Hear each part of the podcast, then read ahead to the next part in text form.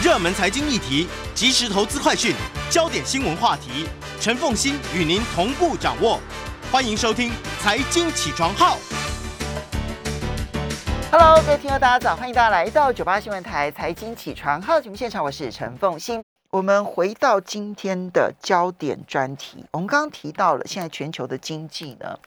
它在关注的是两个焦点，而且各国其实要到底要面对的是通膨，还是要去面对衰退啊？选择很不一样。比如说像昨天澳洲央行呢一口气升息两码，很明显的，它的目标就是我先打通膨再说。好，那造成需求减少，恐怕都必须要在所不惜啊。那日本央行的做法就刚好完全相反，黑田东彦就强调说，除非通膨回到百分之二以上，而且相当长的一段时间，否则它的货币政策是不考虑改变的。那它的货币政策还是无限量的 QE，然后呢，同时呢维持负利率，啊，就是名目负利率哦，还不是实质负利率哦，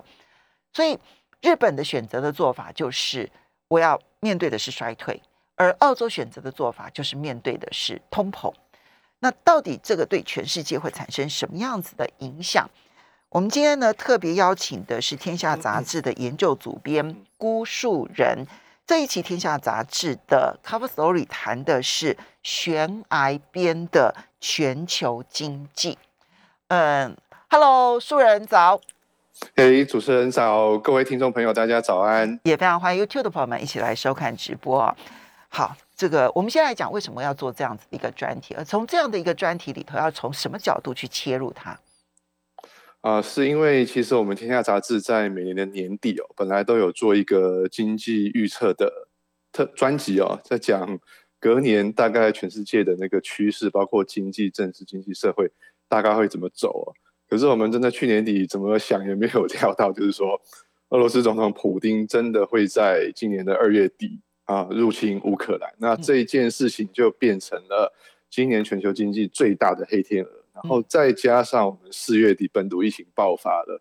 那我们就是觉得说，呃，去年我们预测的东西可能年终的时候要来重新检讨一下，所以我们就就做了一个这样子的专题报道。所以去年底的时候，嗯、那个时候，呃，你们在做，其实你们每一次做那一个、嗯、呃全年的经济预测的时候，其实大家都也访问非常多的专家。是，其实那个时候虽然有提到通膨，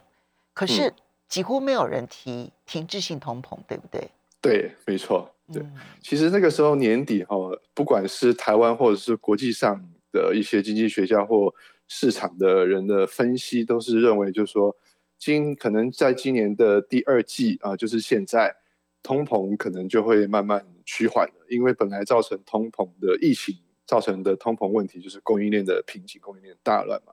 可能会慢慢的疏解，大家都觉得，哎，通膨大概趋缓了，那疫情也大概慢慢也就舒缓了。那全球经济的复苏大概会步上正轨，可是没想到啊，又来这两只黑天鹅，就情势又改观了。嗯，好，那所以呢，你们在切的角度的部分，嗯、呃，这里面有有呃切几个重要的影响经济的变数、嗯、作为你们的主轴，是，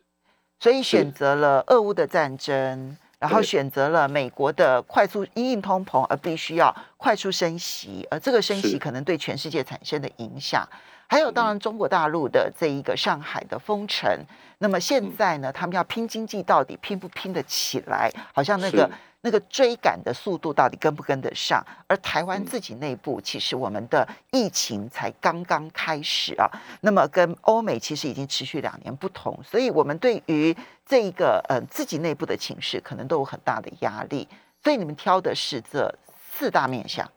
是对，当然就是说我们挑的就是会影响到接下来全球经济走向最重要的三股力量。嗯，第一个当然就是战争到底会怎么结束，会拖多久，它影响到底会是什么？那第二个当然就是最重要，美国联准会它的政策是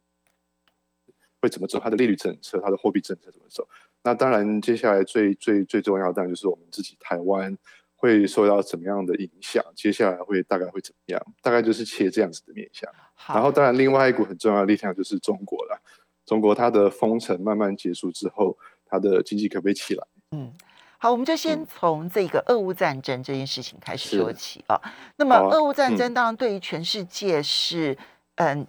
呃，不只是地缘政治可能造成的永久性的供需上面的变化。好，那现在我们还在嗯调整当中啊。但很重要的是，因为这两个国家呢，尤其是俄罗斯，它是能源很重要的出口国啊。那现在制裁呢，其实以制裁俄罗斯的能源为主轴，然后同时呢，这两个国家其实也是很多的粮食，然后以及甚至有一些这种稀有气体很重要的供应国。所以他们到底对于现在全世界经济产生什么样子的影响之后呢？现目前我们已经看到了嘛，哈，就是油价的大涨，然后原物料价格的大涨。可是问题是，它接下去它什么样的情势发展，对经济会产生什么样的影响？嗯那其实我们现在第一个就是要先问说，那这场战争哈、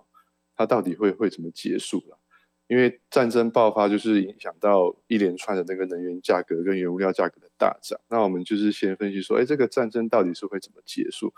那我们现在看到最多的，不管是军事专家或者是地缘政治专家，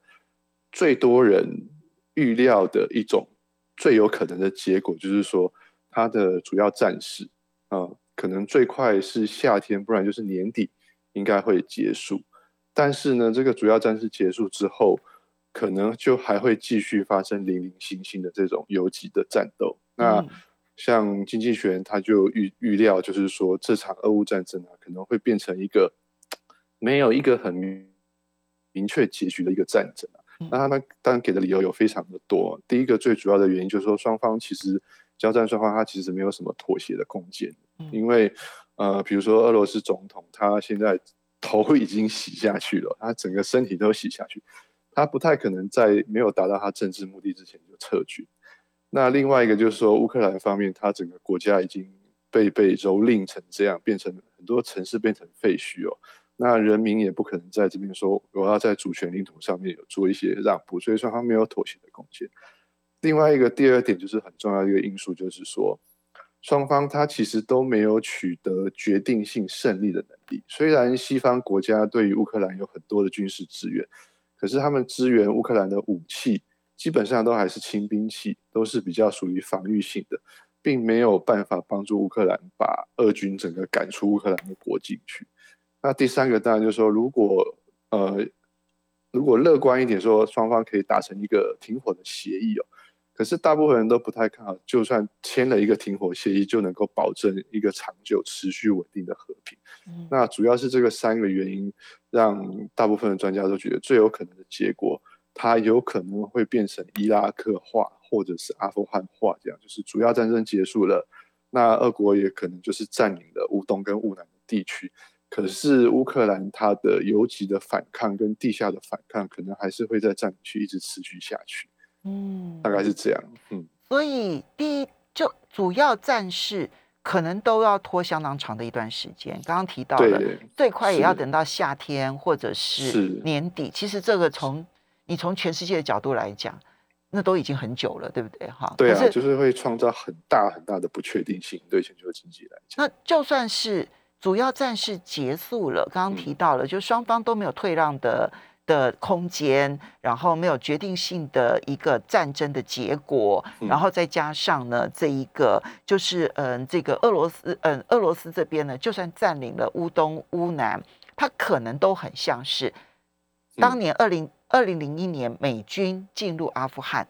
或者是是二零零三年美军进入伊拉克一样，它都会有一些零星的战斗，然后嗯使得这个地方成为很不确定性的一个地方。对，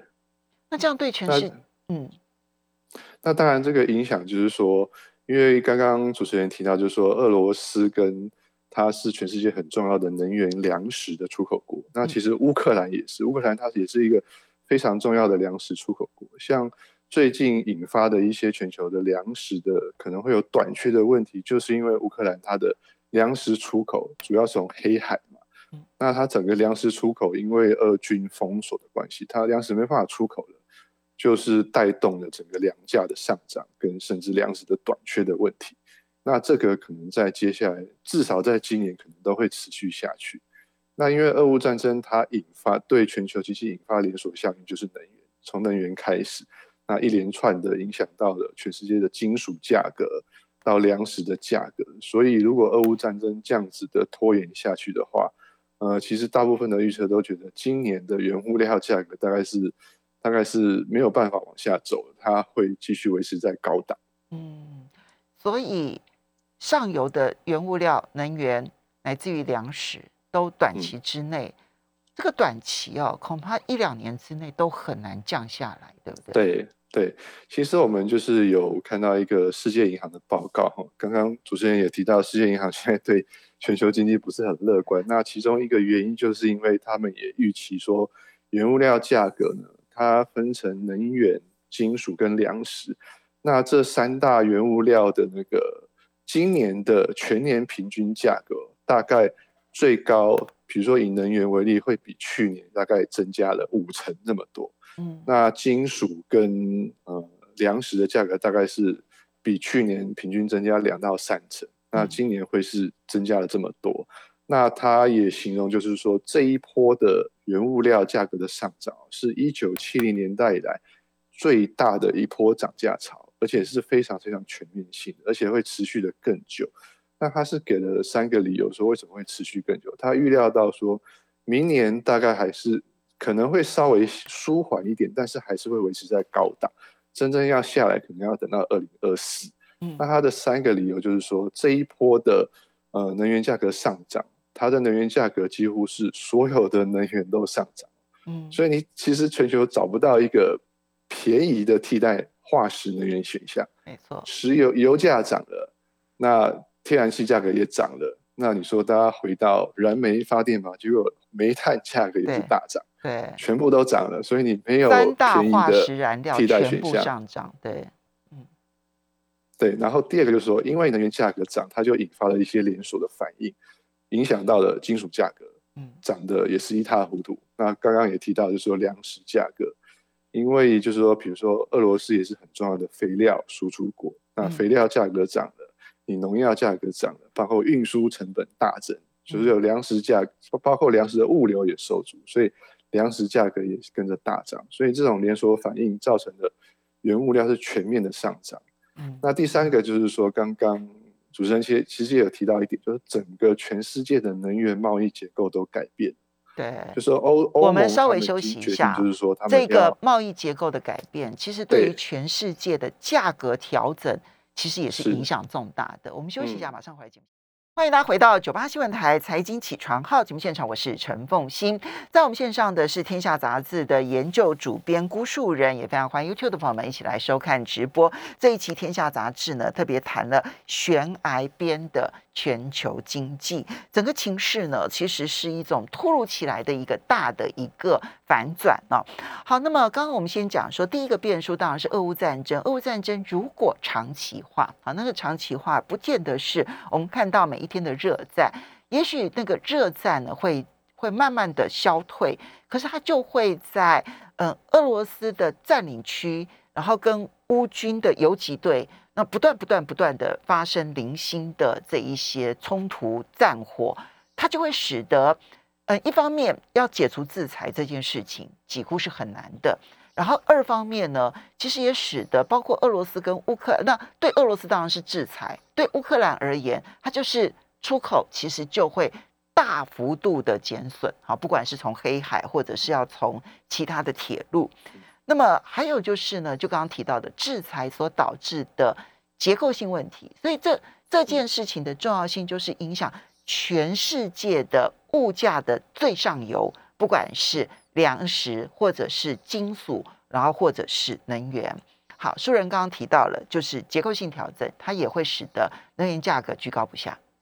对，这个是世界银行他提到第三第三个原因，他为什么觉得那个能源价格可能会高涨，持续一段时间，就是说整个全球能源贸易结构的改变，最主要的原因就是来自于现在欧盟他已经决定，他要慢慢摆脱对俄罗斯的天然气跟原油的依赖嘛。那天然气他已经决定说。他们目标是在今年底要停止进口。那原油，呃，也是目标在二零三零年要完全停止从俄罗斯进口。那当初欧盟大量的从俄罗斯进口能源，最主要就是说，因为第一个它距离近，然后包括俄罗这样俄罗斯能源也比较便宜，这样他们的能源成本会会压得比较低，对经济是有利。可是现在因为地缘政治因素的考量，对国家安全因素的考量，他们觉得决定不用了。那不用怎么办？只好去找替代的的选项、替代的来源嘛。那我们知道，他们最主要一个替代来源，一个就是美国。嗯，美国现在是最主要的油气的出口国之一啊，它的页岩油、页岩气现在出口量越来越大。那另外一个替代选项当然是中东啊，中东的卡达那边也生产非常多的天然气，那石油更不用说。那其他他们也在跟澳洲谈，在跟比如说。呃，南美洲的甚至跑去跟委内瑞拉谈，说他们要开始从那边进口能源。那这样子一来的话，就说对欧盟来，对对，至少对那个欧盟主要先进经济体来讲，突然少了俄罗斯能源这么大一块的供应，那供应减少，它势必会推升价格。嗯，那不仅欧盟它本身的以后进口能源的价格跟运输成本都增加，会对他们的能源。成本造成上升，那就全世界来讲的话，也是，就是说你突然少了一个一个这么大的供应来源，大家都知道，就是说，嗯，供不应求，你价格一定会上涨嘛，所以这个原因就会造成全球的能源价格会上涨，持续一段时间。那美国那边一样也是的，就是说，现在对于美国能源需求突然大增，他们就是那些能源公司就开始想要趁这一波价格上涨的时候。开始多生产一些化石能源，好，美国现在现因为现在这个能源价格的大涨呢，现在英国跟美国都考虑要科暴利税，而这个科暴利税这件事情后续的影响会是如何，也要再观察。好，所以这是一个变数，就是我们观察俄乌战争啊，除了有俄乌战争战场上的一个状况，还有它后续影响到我们每一个人的物价。但是第二个，我们讲说这个悬崖边的经济啊，它不纯粹只是通膨问题而已，很重要是经济衰退的疑虑现在声浪越来越高。这要讲第二个变数，就是联准会。美国联准会呢，在去年完全否认有通膨现象，然后认为说这个通膨是暂时性的。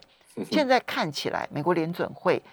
是错的，而且是大错特错的哈。那今年呢，他就开始呢，整个大转向。你知道那个车子哦，一旦没有刹车，然后就急剧的转弯，很容易发生状况的。他现在呢，采取的状况其实就是急剧的升息以及缩减资金。这个到底对于全球的经济产生的冲击是如何？嗯，对，其实刚刚就是主持人一开节目一开始那个新闻分享影片，其实。讲的蛮已经很清楚，就是说在通膨跟经济衰退之间正在拉锯。嗯，那刚刚就是讲到联准会他决定要升息了，就是因为通膨实在太高了。美国现在通膨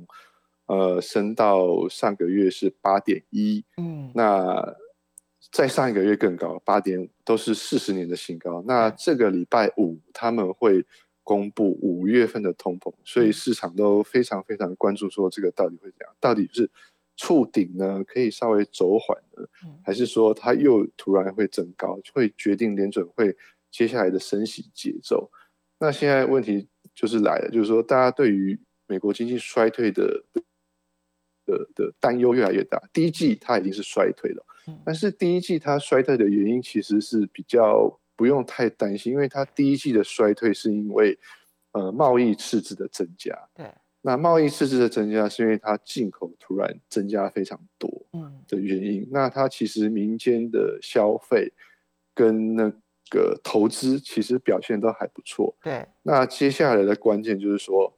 呃，要怎么处理通膨这个问题？那这个通膨如果越来越上去，那如果那个联准会升息又在加速的话，会不会陷入停滞性通膨？现在其实有两派的说法。第一派就是说，刚刚主持人也提到，大家会觉得说，呃，这一派的人会觉得说，通膨越来越高，维持在高档，然后物价维持维持在高档，这样子会抑制到消费的意愿。像美国最近的汽车，它就卖的不是很好。嗯，因为大家觉得觉得觉得现在价格那么高，那我再等一阵子好了。哦，通常会从耐久才开始反应。对对对，那刚刚也提到，就是说 Target 它为什么那个会会下修它的猜测，因为它卖的商品嘛，他也觉得说可能会价格太高，会抑制大家消费。那这样子的话呢，美国最重要的那个经济成长制度，消费如果下去的话，可能就会衰退的风险会增加。嗯，可是当大家消费下去的时候呢，其实对通膨可能会稍微一点舒缓的。嗯，对，这这是一种一种说法。那另外一个说法就是他比较不是那么担心，他觉得，呃，在美国现在疫情哦，基本上他已经没有什么管制了。嗯，我们看最近那个 NBA 的那个季后赛哦，大家如果有看转播，它场场爆满 的，真的真的。然后那个观众、球员不用讲了，不用不戴口罩，场那个我看八九成的观众都没有戴口罩，偶尔看得到教练还在戴口罩这样，其他的真的都没有。然后就是说，你看大家在户外活动也都没有戴口罩，大家上餐厅，所以大家很多人乐观的预期说，美国的尤其是服务业消费。跟观光旅游，国内观光旅游会慢慢慢慢的恢复，嗯，会支撑美国的民间消费，嗯，那如果这样子可以撑得住的话，美国的经济衰退的风险就比较小，嗯，那其实事实上我们看到美国几个大投行哦，它对于就是说估算一下美国经济今年底或者说明年初陷入衰退的几率，其实最高的大概就是高盛，他觉得大概。三分之一啦，百分之三十五的几率，可能会陷入衰退。这样，好，请继续。对，对，大概大概是这个样子。那当然，接下来就是说观察的指标的话，就是通膨，绝对是最大的观察指标。包括了五月的通膨，包括六月通膨，包括七月七月通膨，它会决定的接下来联准会它的利率政策会怎么走，就说会。还是继续升息三码嘛？还是说更激烈？不，继续升息两码？抱歉，或者说还是更激烈升息三码，都会决定接下来就说美国经济的走向。当然，另外一个最重要的观察指标，就是它到它的民间消费到底有没有存在的变。嗯，好。所以呢，刚刚你所提到这两派论点啊，其实现在呢，嗯，到目前为止，我觉得在美国都还没有定论。就是说，它到底是因为通膨已经伤害了消费，还是呢？嗯，通膨反正很快就要见顶了，而消费力道反正还这么强。那么虽然偶尔有一点点的伤害，但是不怕，只要它见顶了，往下了，那个消费力道还会再继续的往上升。所以，但这两件事情其取决点就是在通膨。那你刚刚特别提醒说。五月的通膨数字这个礼拜五要公布嘛？哈，对。然后六月、七月的通膨数字也都很重要。嗯，为什么？那这跟联准会的它的升息政策有关吗？对，因为就是说联准会它一直以来哦，它的要不要调整它的利率，它的两大指标，一个就是通货膨胀年增率，那另外一个就是美国的就业状况。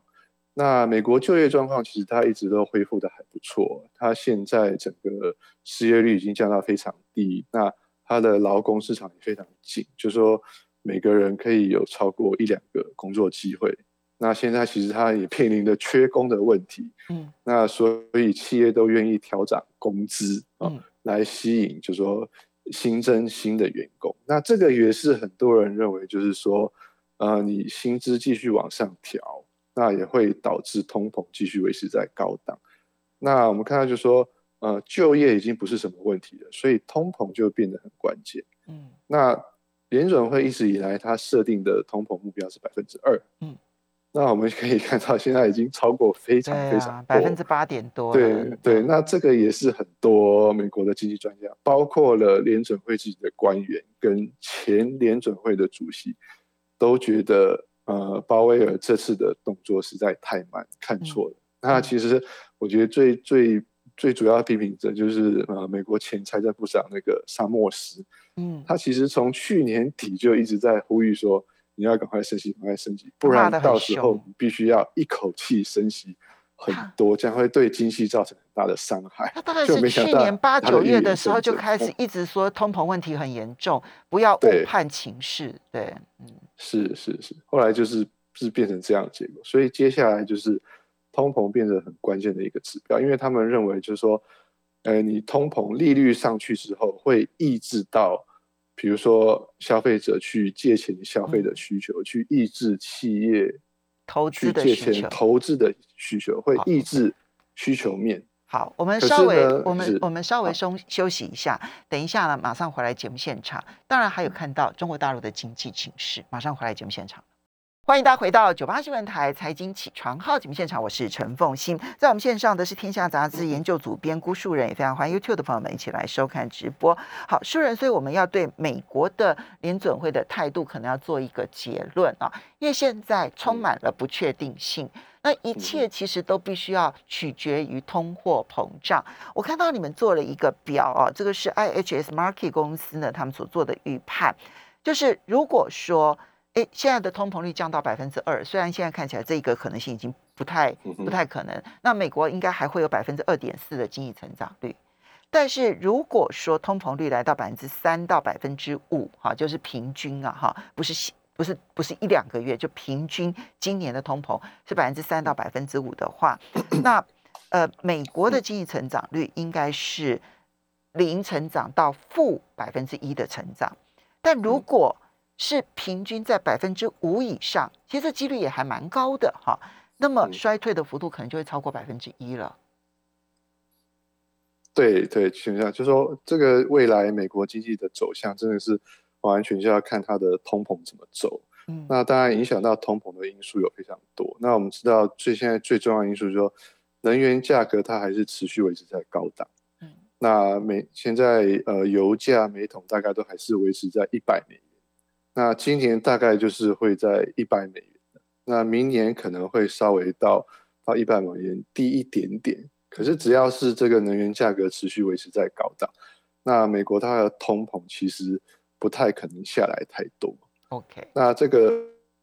呃这个通膨呢，就会影响到消费。那当然说消费就是说包括商品消费跟服务消费，现在就看说它的服务消费能不能够起得来，嗯让就说支撑美国经济，让它不会呃像我们这个那个其中一种情境，就是说让它陷入衰退。嗯，好，所以呢，你才会跟大家提醒说，五月、六月、七月三个月的通膨要关注。对，是啊非常重要的指标。好，还有民间消费力道，其实也是非常重要的指标。对现在它还在高档啊，万一嗯出现了下跌的话，那就真的要小心了哈，对不对？就或者是说成长趋缓的话，哈。是，好，那接下来还有一个变数是中国大陆的经济。那么，对嗯，上海的封城啊，我觉得封城本身对于中国大陆来说，过去这两年点发式的不让人意外，但是花了两个月的时间才控制掉疫情，在上海嗯这个地方，也让全世界都吓到了哈。对。那么，嗯，所以看到大陆的国务院总理李克强说，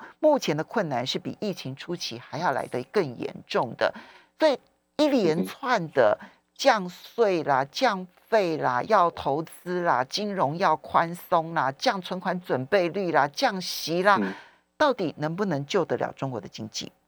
嗯嗯，目前看起来哈，就是说我们有有询问，就是说大陆那个社科院的一个一个经济专家，嗯他其实对于就是说现在呃北京他旧经济的方式呢，他觉得应该要有所调整。呃，因为我们看到北呃最近那个中国国务院他们旧经济的政策，第一个就是它降准，嗯，那降准之后可以让银行有更多的钱可以运用，嗯然后给中小企业、给企业有融资成本可以稍微降低一点。然后第二个就是给主要是中小企业，它可以减税，然后它可以少缴一点，比如说这些社保的费用。那第三个就是它要刺激大家去借贷，比如说你的的利息可以延迟还啊，比如说或者说民间的汽车贷款的的利可以稍微延迟的还款这些措施哦。可是这些措施呢，目前为止的效果并不是很好，因为呢，现在有几个比较意料之外的东西，就是说，它民间消费需求已经是已经是不好了，就是已经很长一段时对间。但是，呃，支撑它经济成长一个非常重要的一个因素就是基础建设投资。嗯，那基础建设投资里面的房地产投资，这个也比较不需要讲，因为房地产投资已经不好也一段时间了。嗯那主要是它基础建设的投资，因为疫情封城的关系，又加上物流受阻，它整个呃很多基础建设是是是停工的。就是说，他不是没有钱去投资基础建设，而是说整个疫情的封城，让它的基础设施没有办法开工，就钱没有钱没有办法投下去，那你就没有办法去刺激经济增长，带动一些经济成长。嗯，对，这是一个非常重要的因素。那第二个因素当然就是说，你整个封城状状况之下，对于就是说整个制造业的生产带来非常非常大的冲击，尤其物流的部分。对对，尤其是物流受阻这件事情，那这个东西是你现在现有的政策没有办法去解决的。对，所以他的建议就是说，呃，如果中国大陆经济要有比较明显的好转，第一个当然就是赶快解封。嗯，那我们现在看到上海的疫情已经比较趋缓，它已经呃逐渐逐渐的恢复正常，跟恢复复工复产。可是这个也没有办法，就是说你一下子就恢复到百分之百生产，可能从三成、五成、六七成，慢慢慢慢的恢复，然后也要取决你货柜的物流量跟空运的运输量还在恢复当中。货柜速度看起来比较快，已经回到了百分之九十五了。是是，对。那另外一点就是说，他觉得应该要直接发现金给中低收入户来刺激你的消费。因为中国大陆的消费成长已经低迷了很久，那如果你这个消费没有办法起来的话，它中国大陆整个经济的起来是会受限的。嗯，那另外就是他也呼吁，就是说中国人民银行应该要降息。嗯，现在只是降准了。嗯，他觉得降息你才能够减轻大家的债务负担，减轻大家债务负担，他比大家才会比较愿意去消费。嗯，然后地方政府也会比较愿意去借钱来投入。基础建设去大概是只看的重要的指标是这一些。好，所以的降息，当现在解封已经在做了嘛，哈，那可是呢，这个解封之后会不会再有零星的这一种，就是突然之间的封城啊？这